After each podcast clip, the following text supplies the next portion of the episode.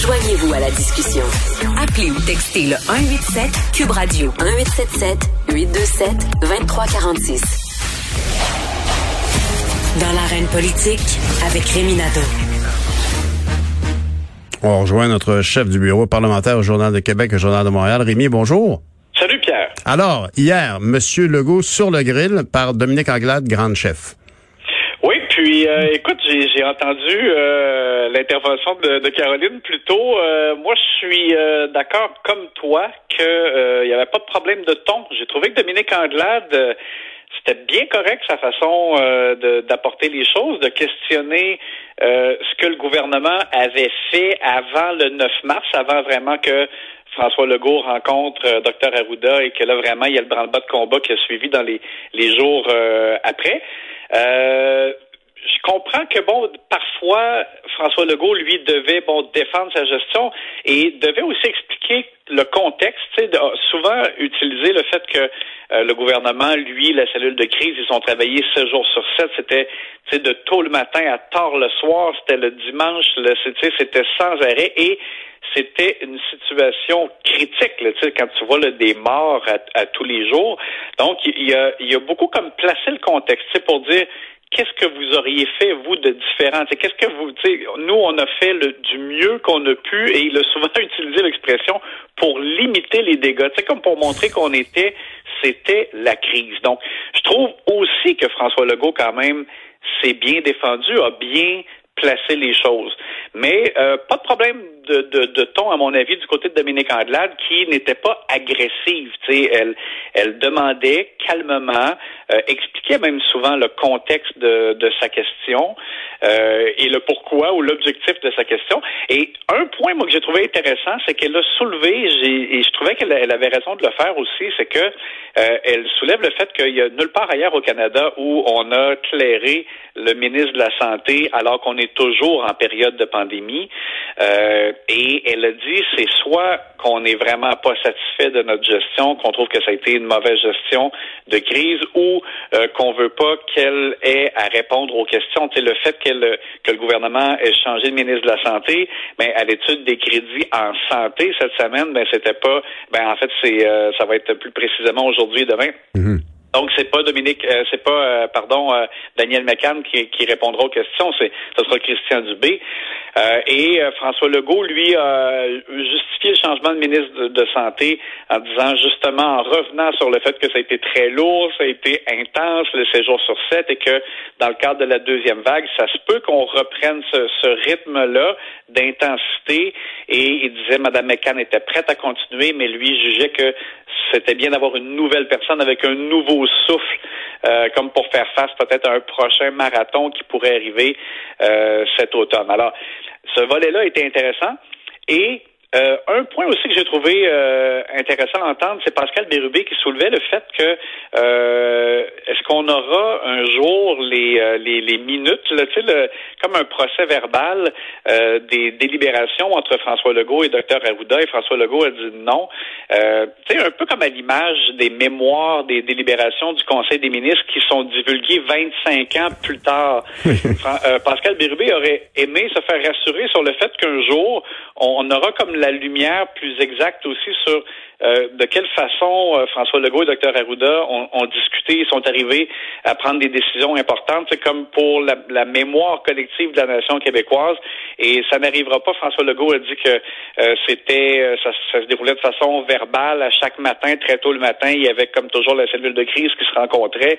Ils discutaient et François Legault a assuré Pascal Bérubé qu'il a toujours suivi les recommandations du docteur Arruda Pascal Dérubé a dit, ben là, faut se fier à votre parole, mais c'est ça parce qu'on n'aura pas de, il n'y aura pas de procès verbal de ça là, euh, divulgué plus tard. Mais, mais comme le disait Caroline, il y avait une dimension un peu comme entre gentlemen ici. Là, il y avait comme une forme de, de, de, de courtoisie. Mais est-ce que tu crois pas que autant pour autant pour ces minutes-là qu'on espérait peut-être un jour avoir, même s'il n'y en a pas d'écrite, il y a peut-être quelqu'un qui a quand même tenu un procès verbal, je ne sais pas, mais autant que par rapport, est-ce que est-ce qu'on peut espérer que la commissaire va pouvoir, par exemple, faire venir Mme McCann pour avoir sa version des choses?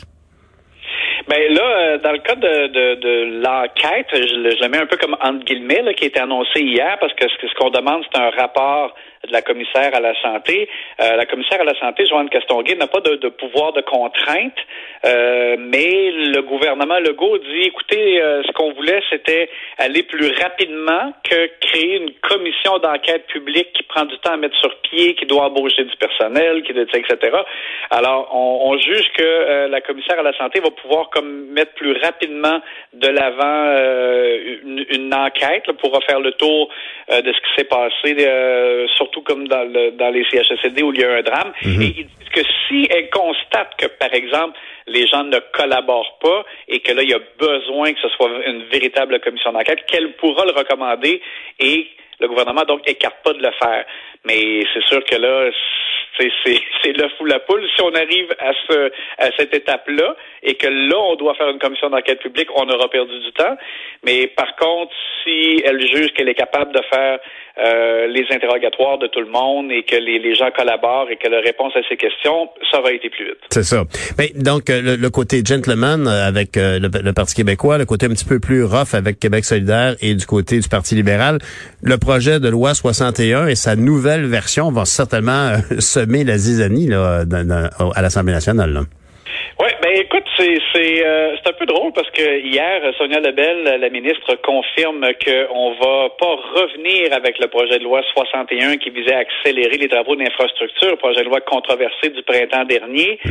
euh, parce qu'on va plutôt comme le mettre à la déchiqueteuse et revenir avec un, un tout nouveau projet de loi, mais qui aura le même objectif là. Alors c'est sûr que tu sais spontanément on se disait ouais ben on le savait déjà. François Legault avait prévenu puis il l'a dit même euh, tout l'été dans, dans ses tournées des régions. Il a dit on va revenir à la charge. On va revenir parce qu'on a besoin que ça aille plus vite au Québec quand on veut construire des écoles, des maisons des aînés, etc. Sauf que la, petite différence est, quand même importante, c'est que on aurait pu amender, euh, faire beaucoup de changements dans le projet de loi 61 qui euh, avait quand même euh, passé quelques étapes déjà. Là. Par exemple, l'étape de consultation. On a consulté des gens sur ce projet de loi-là et c'est notamment ça qui a permis de, de montrer que le gouvernement allait trop loin euh, dans, dans les pouvoirs qui se donnaient. Mhm. Mais donc, on, on, va plutôt comme scraper ça et on revient avec un tout nouveau projet de loi. Ça veut dire que on va reprendre du début. Donc, ça veut dire qu'il va y avoir des nouvelles consultations sur ce nouveau projet de loi-là. Donc, on recommence vraiment hmm. à zéro. C'est ça la différence. Et écoute, je sais que au bureau du premier ministre et dans l'entourage de François Legault, là, de façon générale, et il y avait différence de vue. Il y a des gens qui auraient aimé mieux, justement, pour aller plus vite, qu'on fasse juste comme des amendements au projet de loi 61, mais il y en a qui trouvaient que 61, là, la marque était brûlée. Ça, Je comprends a trop été décrié. Ils aimaient mieux comme faire oublier ça et euh, que ça change de nom. C'est comme un produit qui fonctionne pas puis change de nom. Alors... Oui, on, se rappellera du nouveau Coke. Mais, mais, mais Rémi, euh, ici quand même, pour des fins d'efficacité, on peut espérer quand même que le temps pour déposer les mémoires en lien avec le nouveau projet de loi 16, euh, l'inversion, je sais pas. je veux dire, est-ce qu'on pourrait espérer que le processus sera plus court quand même, parce que quand même on, on adresse les mêmes enjeux. on veut, bon, espérons que ce sera plus court parce qu'il faut, il faut quand même procéder là ici.